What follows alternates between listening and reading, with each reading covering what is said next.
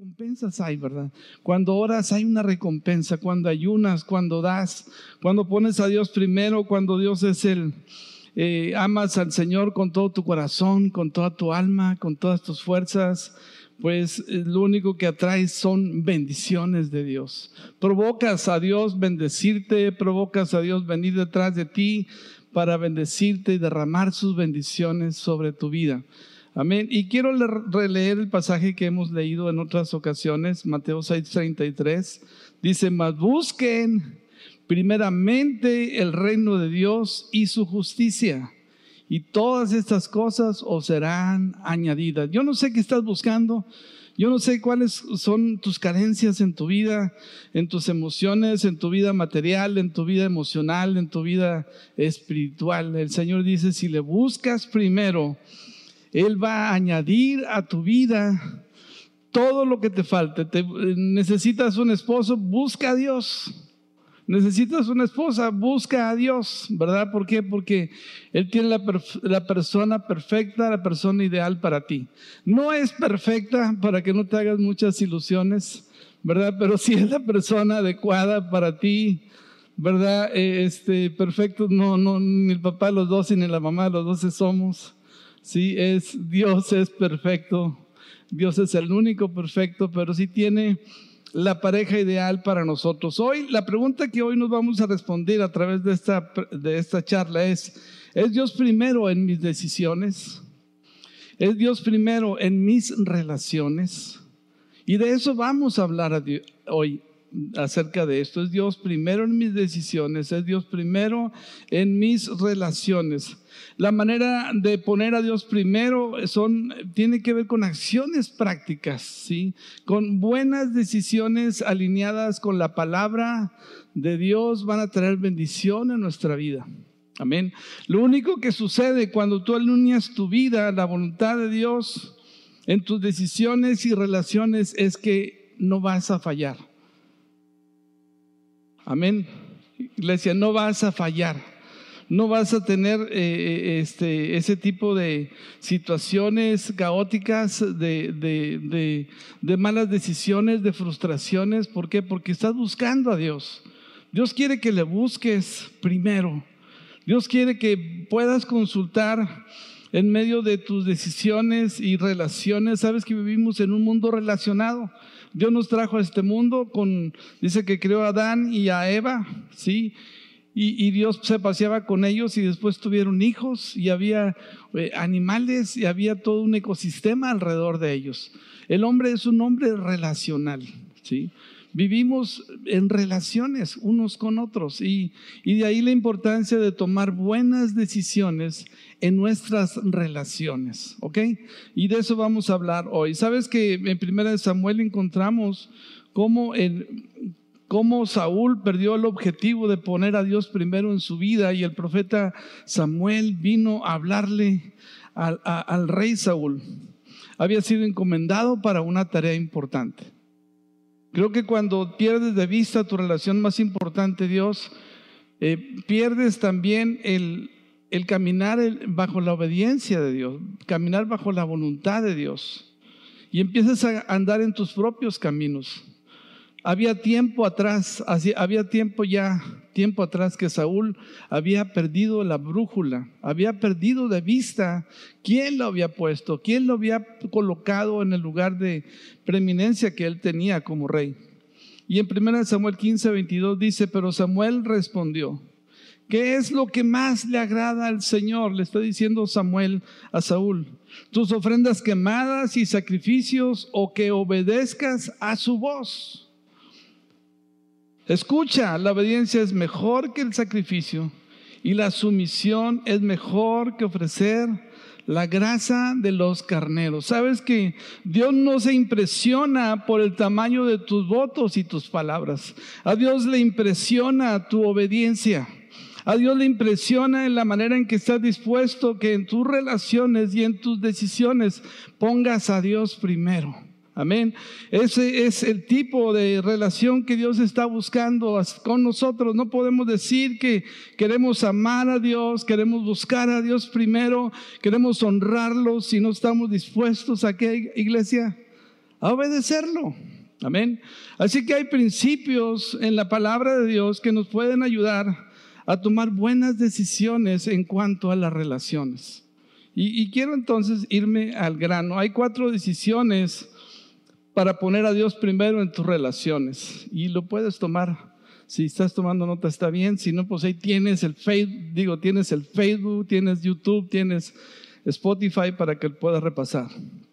Número uno, vamos a hablar de cuatro decisiones, cuatro decisiones que te pueden hacer la persona increíble que Dios tenía planeado para ti o la persona infeliz también, que muchas veces eh, sufrimos por malas decisiones, malas consecuencias. No nos damos cuenta muchas veces que no es que Dios te está castigando, es que estamos sufriendo consecuencias de malas decisiones, de malos hábitos. ¿Está bien?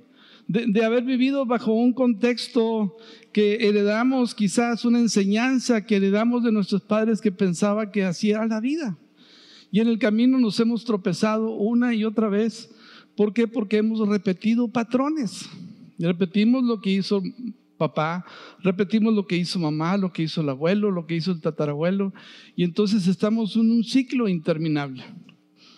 Como cristianos, tú y yo tenemos que aprender a vivir bajo principios establecidos en la palabra de Dios que muchas veces van en contra de lo que nosotros nos han enseñado nuestros padres. Hemos visto en la vida incluso, hemos visto en otras personas que quizás apreciamos o estimamos, pero no está bien, no está correcto. Por eso es tan importante que, que tú y yo aprendamos a meditar en las palabras de Dios para poder eh, tener ese manual que nos pueda dirigir en la toma de decisiones. Y solamente quiero hablarte de cuatro decisiones que pueden bendecir tu vida increíblemente, o cuatro decisiones que si no, si no eh, eh, buscas el balance, eh, honras el principio, pues vas a tener problemas. ¿Ok?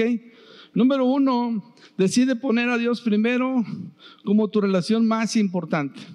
Y creo que eso se ha tratado los primeros series de, esta, de, los primeros capítulos de esta serie, ¿no?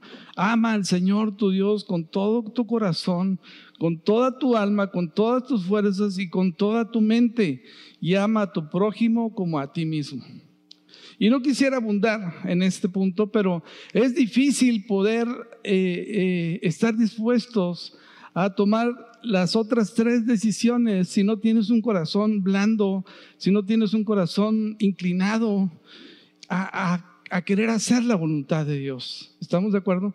Eh, la primera y la más importante es ama a Dios con toda tu mente ya haz de Dios tu relación más importante. Esa no es, es indiscutible, esa es la más importante. Por eso es tan importante sembrar en el corazón de los hijos el amor a Dios. Por eso es tan importante eh, cultivar la honra a Dios y enseñarlo de generación en generación. Jesús, eh, la palabra de Dios nos dice, y enseñarás estas cosas a tus hijos y a los hijos de tus hijos. Perpetuamente lo harás. Pero si nosotros, si ellos no ven que nosotros como papás realmente amamos a Dios, pues solamente les estamos imponiendo, una carga, una, algo que nosotros no practicamos, ¿sí? Así que nuestra primera decisión es ama a Dios, haz de Dios tu relación más importante. Amén, como sucedió en el Edén. Cuando perdieron de vista que Dios era lo más importante y empezaron a hacerle caso a la serpiente, perdieron la brújula y todo se complicó. ¿Te das cuenta? Todo se complica cuando te enfrías, todo se complica cuando al, esposo o a la esposa le parece que no está bien, que no hay que respetar y amar a su marido y viceversa. El hombre ame a su mujer y la mujer respete a su marido. Amor y respeto. Cuando, cuando estamos fríos en nuestra relación con Dios, nos resulta fácil volver a lo mismo, volver a los mismos pecados, a los mismos tropiezos, porque no tenemos nuestro corazón, tenemos nuestro corazón endurecido. Por eso la primera decisión más importante es ama al Señor con toda tu alma, con toda tu mente. Esto es algo que los judíos les repiten a sus hijos de generación en generación. Oye, escucha Israel, el Señor, el Señor nuestro Dios, el Señor uno es llamarás al Señor tu Dios. Quizás a ti te suene aburrido que te lo diga, pero ellos lo dicen cada rato, todos los días, cuando se levantan, cuando caminan, cuando van en el carro, cuando dejan a su hijo en la escuela, cuando lo recogen, cuando van por él en la noche. Todo tiempo están sembrando eso. Y si ellos lo hacen y si Dios lo enseña es porque es importante, es la decisión más importante de tu vida. Número dos, Decide poner a Dios primero al honrar a tus padres. Wow. A ver, de eso nos vas a hablar, Ricardo. Sí, de eso te voy a hablar. Porque la Biblia nos habla de diez mandamientos. Los primeros se refieren a nuestra relación con Dios. Y, los y el, el, siguiente, hay un espacio en medio, el cuarto mandamiento nos habla de honrar a nuestros padres y del quinto en delante nos habla de honrar, honrar y cuidar a nuestro prójimo. Amén. Y si es el primer mandamiento con promesa, y si está en los diez mandamientos, aunque algunos digan, bueno, pero viene en el Antiguo Testamento, ya no son válidos. ¿Quién te dijo esa tontería, verdad? Los diez mandamientos existen y son una ley que Dios ha establecido para que nosotros sigamos el propósito de la ley. Jesús dijo, no he venido a quebrantar la ley, sino a cumplir el propósito de la ley. Hay un propósito en la ley. La ley no es mala, la ley, es buena, nos conduce a Jesús. Y Deuteronomio 5, 16 nos dice, honra a tu padre y a tu madre, tal como el Señor que tu Dios te qué, te lo ordenó. O sea, no es opcional, chavos. Honra a tu padre y a tu madre, tal como el Señor tu Dios te lo ordenó. Entonces, entonces, cuando lo hagas, cuando los honres, sí, como Dios te ordenó, tendrás una vida larga y plena, tendrás éxito. No solamente tendrás muchos años, una larga vida, una vida sana, una vida de longeva, sino también plena, llena de bendiciones, sí, una vida exitosa en la tierra que el Señor tu Dios te da. Amén, iglesia.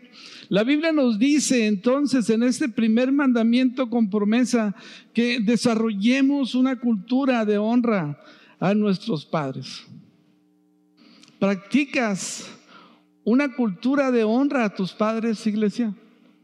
Entendemos que es una orden, es un mandamiento, ¿sí? ¿Cómo honramos a nuestros padres? Algunas veces eh, los menospreciamos porque están viejos. Cuando podemos aprovechar toda su experiencia, todos sus años, todas las, las luchas, las batallas que han podido librar. Quizás tú puedas decir, bueno, es que yo estoy amargado con mi padre porque me tocó una mala vida, ¿sí? Me tocó un padre impositivo, lleno de ira, su papá era borracho, él era un borracho, era un drogadicto. La Biblia no nos dice que dejemos de honrar a nuestros padres porque están en ese sector, están en, ese, en, ese, eh, eh, en esa área o en esa clasificación. Perdónalos. La decisión que tú y yo tenemos que, que tomar es honrar a Dios. Y honrar a Dios es hacer su voluntad. Y hacer su voluntad es honrar a nuestros padres. ¿Por qué lo hago? Porque es una bendición, porque al hacerlo estoy, poniendo a Dios primero. Y si mi decisión en mi vida es poner a Dios primero, entonces haré lo necesario para ponerlo a Dios primero y es ponerme a cuentas con mi padre o con mi madre. Quizás ahora algunos, su papá o su mamá, están muertos ya ya no estén aquí con nosotros en, este, en esta tierra, ¿no? Pero podemos nosotros perdonarlos aún que están muertos. Podemos decidir ir al lugar secreto y decir, Dios, fui lastimada, fui lastimado por mi padre. Yo lo perdono en el nombre de Jesús. Padre, te pido que quites, perdóname por no haberlo honrado, por haberlo criticado, por haberlo juzgado, por no haber visto eh, eh, eh, tu amor en él, pero ahora decido perdonarlo. Y si está en vida, pues, pues también lo tenemos que hacer. No es un opcional. ¿Por qué? Porque estamos dispuestos a amar a Dios con toda nuestra alma, con toda nuestra mente, con todo nuestro corazón. Honra a tu padre y a tu madre. Desarrolla una, una cultura de honra. Sabes que en mi casa, gracias a Dios, hay una cultura de honra al papá de los doce. Sí. Le doy gracias a Dios por tener buenos hijos. ¿Por qué? Porque mi esposa se encargó de enseñarle a mis hijos a honrar a su padre. Y el papá de los dos enseñó a sus hijos a honrar a su madre también. Hay una cultura de respeto, hay una cultura de honra. ¿Por qué? Porque ellos saben que al hacerlo van a ser bendecidos. Las consecuencias de la honra son bendiciones de Dios. La, la consecuencia de la deshonra es castigo. Escúchame bien. Es, es terrible lo que la Biblia dice acerca de los hombres que menosprecian a su padre. Y solamente te quiero leer un texto para que te des cuenta. Es un texto muy fuerte, pero eso me lo enseñaron a mí hace muchos años y yo quiero enseñártelo a ti como me lo enseñaron a mí. Dice en Proverbios capítulo 32, 17, si lo pueden poner por favor en la NTV. Proverbios 30, 17. Dice, Vamos a esperar tantito. Proverbios 30, 17. ¿Listos? Ya lo tenemos, iglesia. Dice, el ojo que se burla de su padre y desprecia las instrucciones de su madre, será arrancado por los, cuerpos por los cuervos del valle y devorado por los buitres. ¡Wow! Yo no sé si a ti sorprende eso, pero cuando yo lo leí por primera vez, dice, wow, dice otra vez, los ojos, el ojo que se burla de su padre, el ojo que encarnece a su padre, el ojo que humilla a su padre, que no escucha las instrucciones de su madre, sus ojos serán arrancados por los cuervos del valle y devorados por los buitres. Muchas veces en la consejería yo le pregunto a las personas que están batallando económicamente, que le echan muchas ganas, se esfuerzan demasiado por, por salir adelante, este, están preparados, tienen carrera, pero las cosas no les salen bien. Y les pregunto, ¿cómo está tu relación con tus padres? ¿Cómo fue tu relación de joven con tus papás? ¿Tus papás viven? Y en muchas ocasiones la respuesta es, estoy enojado con mi padre, porque me golpeaba, porque esto, porque el otro. Y, entonces empiezan a contar su historia. Y la Biblia dice que cuando nosotros nos burlamos de, nuestros padres y despreciamos a nuestra madre, dice que los ojos del águila devorarán nuestros ojos. ¿Y sabes qué significa eso? Falta de visión, ceguera no das en el blanco. Cuando ha sido un hijo que encarnece a su padre, no puedes tomar buenas decisiones porque se te ha nublado la visión, no sabes a dónde ir, no sabes qué negocio cerrar, no sabes cómo hacerle en la vida, porque es una maldición. Y eso es algo terrible. ¿Sí? Por eso a nosotros nos conviene vivir bajo los principios de Dios. Honra a tu padre y a tu madre, ¿para qué? Para que te vaya bien, para que tus días sean largos en la tierra y para que tengas éxito. Amén. Así que si esta, eh, si esta plática, este punto te hace a ti volver al principio y decir, tengo que sanar mi relación con, con mi padre o con mi madre, ese es el objetivo, alinear nuestra vida a la voluntad de Dios. Número tres, decide poner a Dios primero al escoger a tus amigos. Amén. Dios, tus padres, tus amigos, ¿sí? Escoge bien a tus amigos. Los amigos son un regalo de Dios cuando ellos son realmente te, te, enfocan en, en ayudarte a que te encuentres con Dios. Un buen amigo Es aquel que te incomoda.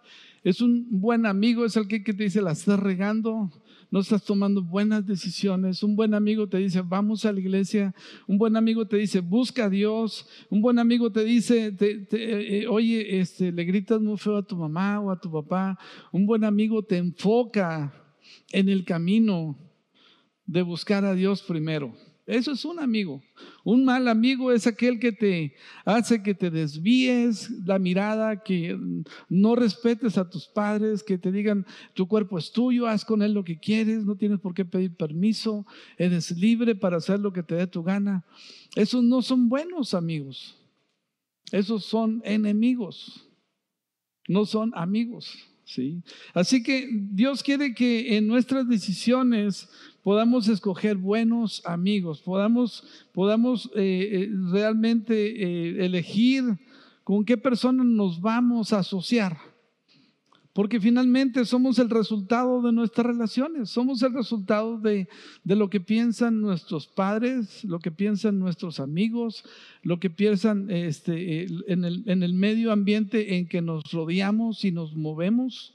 ¿sí? Así que ponte listo, ponte lista, ¿sí?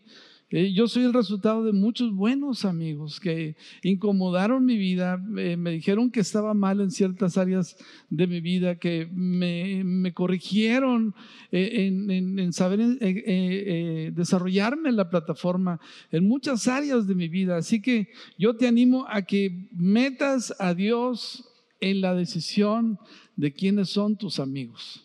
Amén. Porque un mal amigo puede desviarte del camino.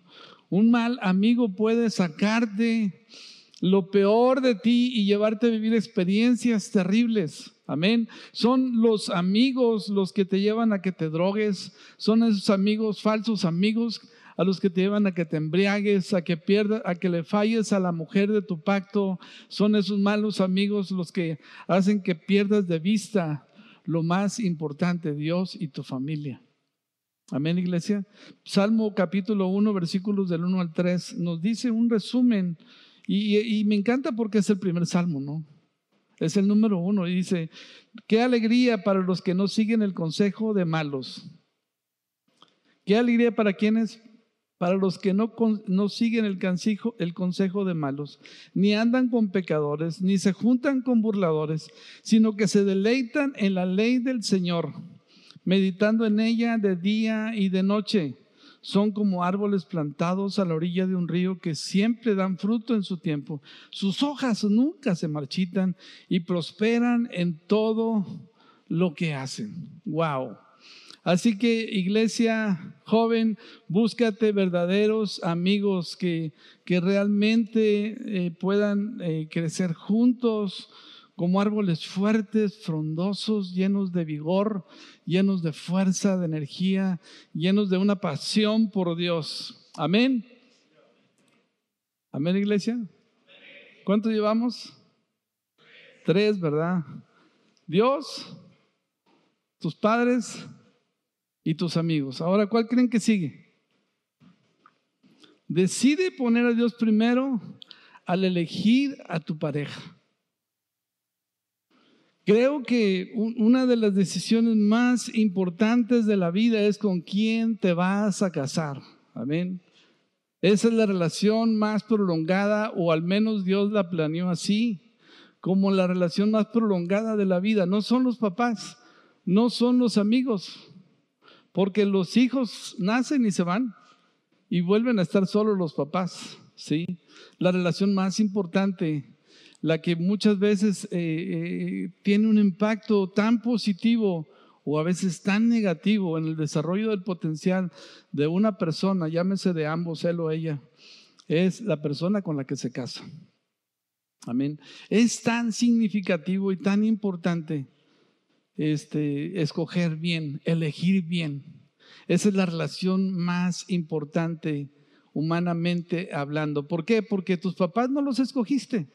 Tus hermanos tampoco los escogiste. El sexo que tienes tampoco lo escogiste.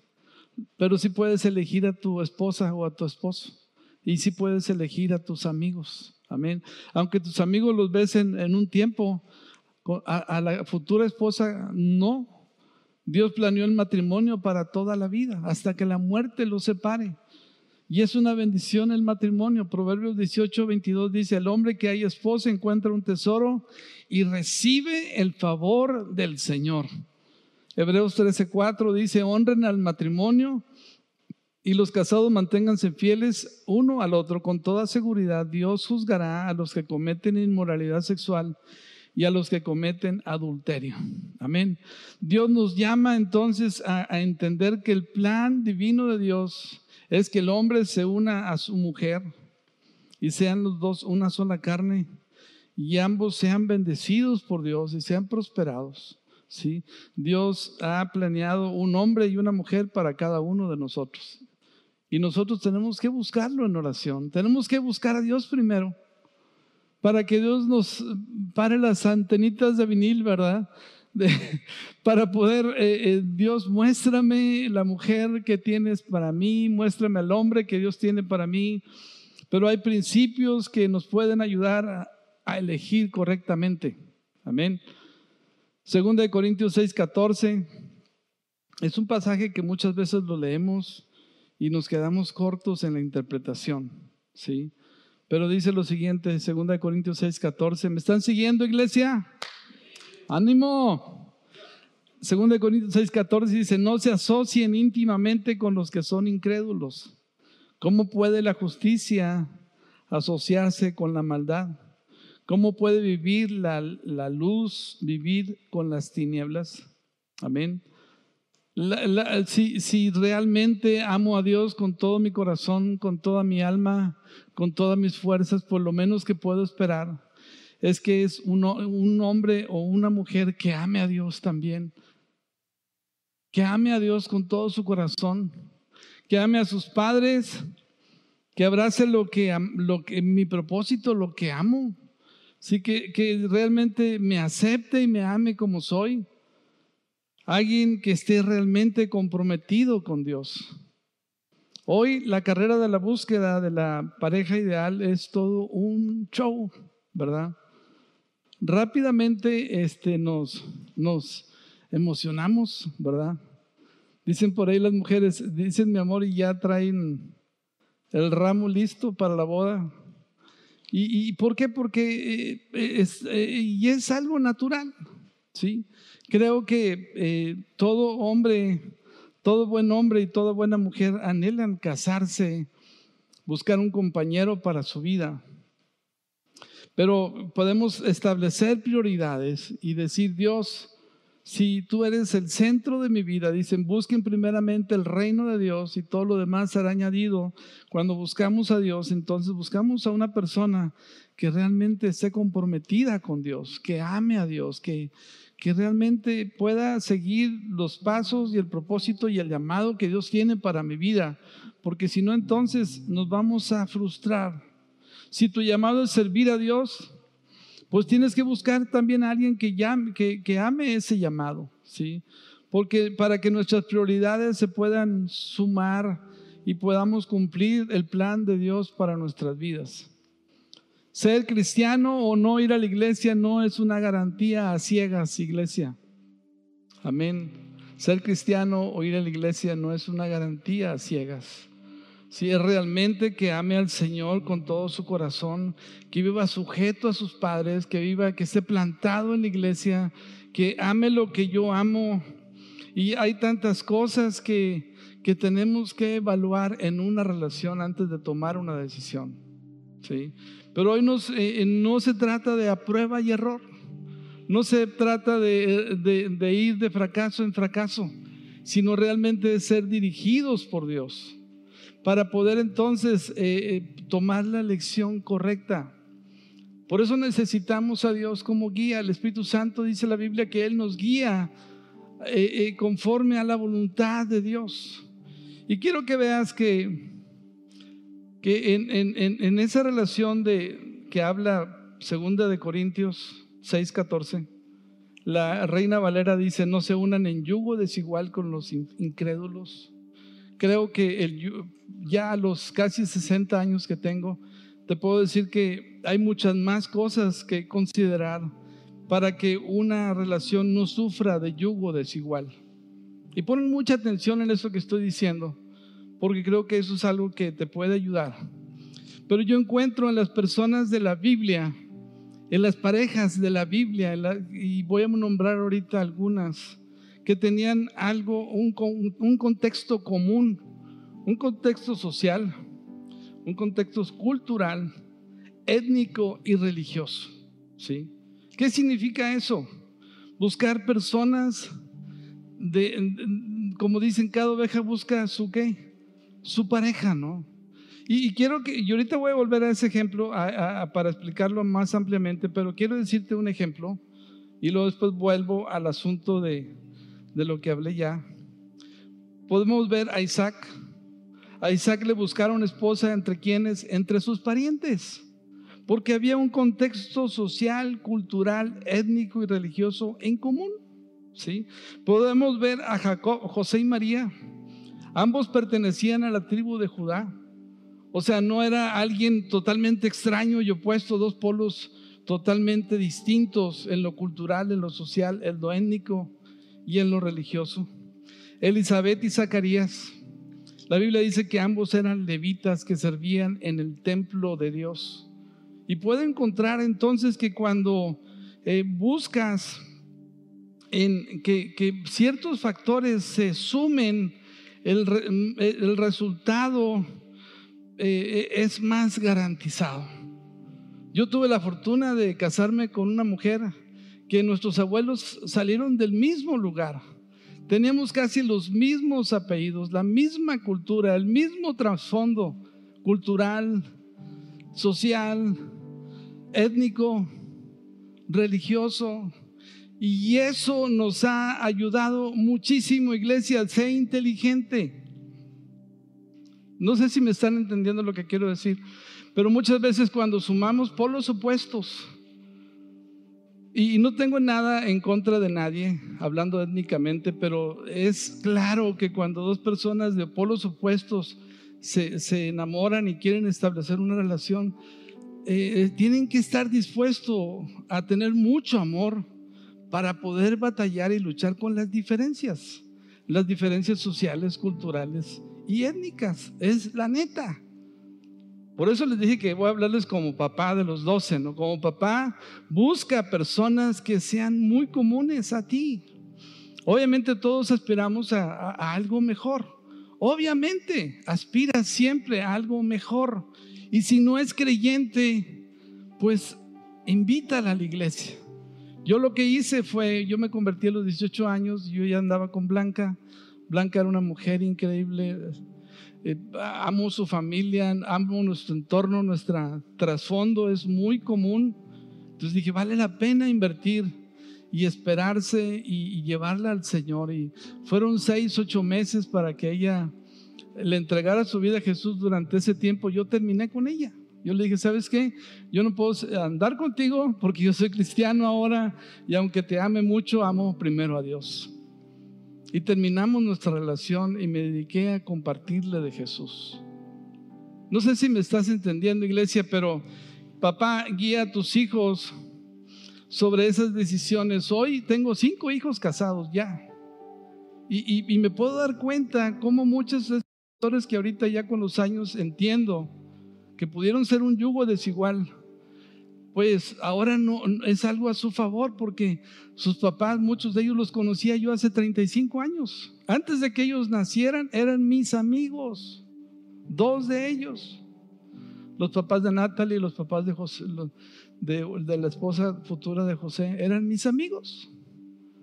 ¿Cómo sucedió? No sé, pero en el entorno y en el medio donde yo me movía, ahí nos conocimos. Entorno social cultural, étnico. Somos más o menos de los... Eh, eh, eh, puede ser muy gacho lo que voy a decir, pero si tú cruzas un, no sé, y perdóname la, la, explicación, pero a veces hay que ser muy, muy tajante para que podamos entender. Y prefiero incomodar que después decir por qué no lo dije. Pero cuando tú cruzas perros de diferentes razas, sale algo muy raro. La neta, ¿sí? Tenemos una perrita pastor alemán ahí con nosotros cuando vivíamos en Torreón Jardín y se cruzó con una pastorcita con un perro. Eh, ¿Cuál era la raza? ¿Eh? Charpe, ¿verdad? No, el perro estaba horrible, porque ni era pastor alemán, ni era Charpe, era una cruza, pero de lo más raro del mundo mundial. Y a veces queremos forzar la liga. A veces somos necios y nos metemos a querer solucionar las cosas porque lo amo locamente. Pues no, es, no actúas estúpidamente, mejor eh, actúa sabiamente, porque elegir esposa y elegir esposo es la decisión más importante de tu vida. No sé si lo sabías, pero es la decisión más importante y la que más te va a bendecir o la que más te va a pesar. Así que decide bien, ¿sí? Y, entonces yo encuentro que esas cosas las veo en la Biblia, ¿verdad? Isaac le buscaron esposa con, con, sus parientes, ¿por qué? Pues así no le llevamos de pierde, ya saben qué comida le gusta, este, cuáles son las tradiciones, cuál es la cultura familiar, este, y, y entonces todo se abona y se engancha a todo dar, ¿sí? Todo suma. Encuentro a José y María de la tribu de Judá, que les decía Elizabeth y Zacarías, ambos eran levitas, servían en la iglesia. Si tú sirves en la iglesia, tienes que buscar un hombre, una mujer que ame también servir en la iglesia. Si eres comerciante, pues busca a alguien que sea comerciante, porque eso es bueno, ¿sí? Wow. No se trata otra vez de prueba y error, iglesia sino decirle a Dios, Dios, abre mis ojos, quiero honrarte a ti primero, quiero que me des sabiduría, no te enamores de cualquier persona, no vivas una relación tóxica, complicada, no está chido, no está chido, eso no es de Dios, eso es del diablo. Sí, así te la pongo. sí, la verdad es que no, no, no, no, no necesitamos este, eh, vivir vidas complicadas, cuando decides buscar a Dios primero y ser dirigido por Dios, Dios te va a llevar por, por pastos verdes. No te va a llevar por eh, espinos, ni cardos, ni, ni por piedras. Te va a conducir realmente por verdes pastos. Nosotros somos los que nos complicamos la vida muchas veces por forzar las cosas no forces las cosas. Si es un milagro, permítele a Dios obrar el milagro, hacerlo completo. ¿sí? No dejes que la pasión y el sentimiento sean tu prioridad. Nunca es y ha sido lo más importante. Escúchame bien, joven, nunca ha sido lo más importante. Porque amar es una decisión. Y, y amor es compromiso, es dar la vida por las personas. Y a veces la persona que tú piensas que te ama no está dispuesta a dar su vida por ti. Es pura emoción, puro sentimiento. Y eso no funciona. Decide entonces ser guiado por Dios, abrazar lo que Dios abraza y abraza el modelo de Dios. O sea, no hay invención. Aprende de lo que la Biblia nos enseña y entonces vamos a ser bendecidos y vamos a ser certeros, vamos a dar en el blanco. Amén. Si nos equivocamos una vez, no volvamos a equivocarnos con la misma piedra. No repitamos patrones. Hace poco hablaba, con una persona, es que eh, viven vidas complicadas, fracasan en su matrimonio y a los 15 días ya están con otra o con otro. Y pues se calan, viven juntos, a ver si las cosas funcionan. ¿Y quién te dijo que eso es de Dios? ¿Y quién te dijo que eso es lo correcto? Y quizás esto haga que alguna gente se vaya de aquí. No me importa. Pero yo te voy a enseñar lo que dice la Biblia. Guarda tu corazón, guarda el templo del Espíritu Santo. No te comprometas en una vida inmoral si no estás casado. Mejor haz un alto en el camino. Dile, ya la regué una vez, ¿para qué regarla otra vez? Me detengo me pongo en conexión con Dios, busco a Dios primero, que Dios ordene mi vida, porque fíjate bien cuando dice la Biblia que en el principio estaban los cielos y la tierra vacíos y el Espíritu de Dios se movía sobre la paz de las aguas y vino a traer orden. Lo primero que tiene que suceder es el orden de Dios en tu vida. No te comprometas con nadie. Si eres una regazón, si eres una crisis, si eres todo un desmadre. O sea, la verdad, busca a Dios primero. Busca a Dios primero. No se trata de prueba y error. No se trata de buscar a ver si con esto funciona. Dos meses, tres meses, otra vez corazones heridos, corazones dañados. Porque por no detenerse y decir, voy a detenerme, voy a pensar bien las cosas, voy a buscar a Dios primero. Eso es lo que dice Mateo, busquen a Dios primero y vendrán todo añadido. No tengan urgencia. ¿Cuál es la urgencia? Te vas a volver a equivocar, vas a volver a caer. No compliquemos las cosas. Las cosas no son tan complicadas como pensamos no son tan complicadas como pensamos. Cuando decides darle tu vida a Jesús y entre más joven, mejor. Escúchame bien, joven, que no estás comprometido todavía. Entre más joven te alinees con Dios, menos problemas tendrás en el resto de tu vida. Amén. Si el Evangelio te llegó, chavo, aprovechalo. Aprovechalo, abrázalo, adóptalo, síguelo, ámalo y te va a ir bien. No vas a tener problemas. Vas a tener una vida increíble, la vida increíble que Dios te dio. Si ya la regaste, no la riegues otra vez, detente, busca a Dios. Amén, iglesia. Amén. ¿Por qué nos ponemos de pie, por favor? Quiero que hablas tu Biblia en Proverbios 3, del 1 al 8. Proverbios 3, del 1 al 8 dice, Hijo mío, Nunca olvides las cosas que te he enseñado. Guarda mis mandamientos en tu corazón. Si así lo haces, vivirás muchos años y tu vida te dará satisfacción. Nunca permitas que la lealtad ni la bondad te abandonen. Átalas alrededor de tu cuello como un recordatorio. Escríbelas en lo profundo de tu corazón. Entonces tendrás tanto el favor de Dios como el de la gente y lograrás una buena reputación.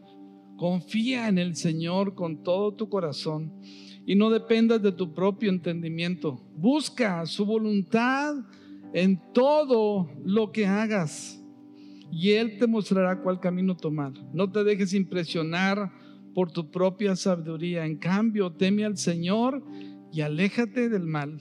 Entonces dará salud a tu cuerpo y fortaleza a tus huesos. Wow.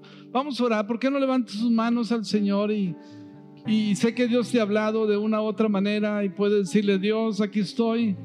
Padre, en el nombre de Jesús queremos buscar a Dios primero, Señor. Queremos, Padre, buscarte en nuestras decisiones y en nuestras relaciones, Padre, que podamos decidir, Padre, de manera correcta. Padre, danos ese corazón, Padre, que te ama tanto que está dispuesto a decir sí cuando es sí y está dispuesto a detenerse y a decir no cuando no es tu voluntad, Señor. Que nuestra pasión realmente sea hacer tu voluntad, Señor. Padre, que nuestra la motivación de nuestro corazón, Padre, sea realmente, Señor, hacer lo que a ti te agrada y, y no lo que a nosotros nos agrada, Padre. En el nombre de Jesús, gracias, Padre, porque tú no lo complicas. Gracias, Señor, porque tú lo has establecido en tu palabra, lo que tenemos que hacer. Ayúdanos a alinear nuestra vida a tu palabra, Señor. En el nombre de Jesús, Señor. Así como en el cielo, Señor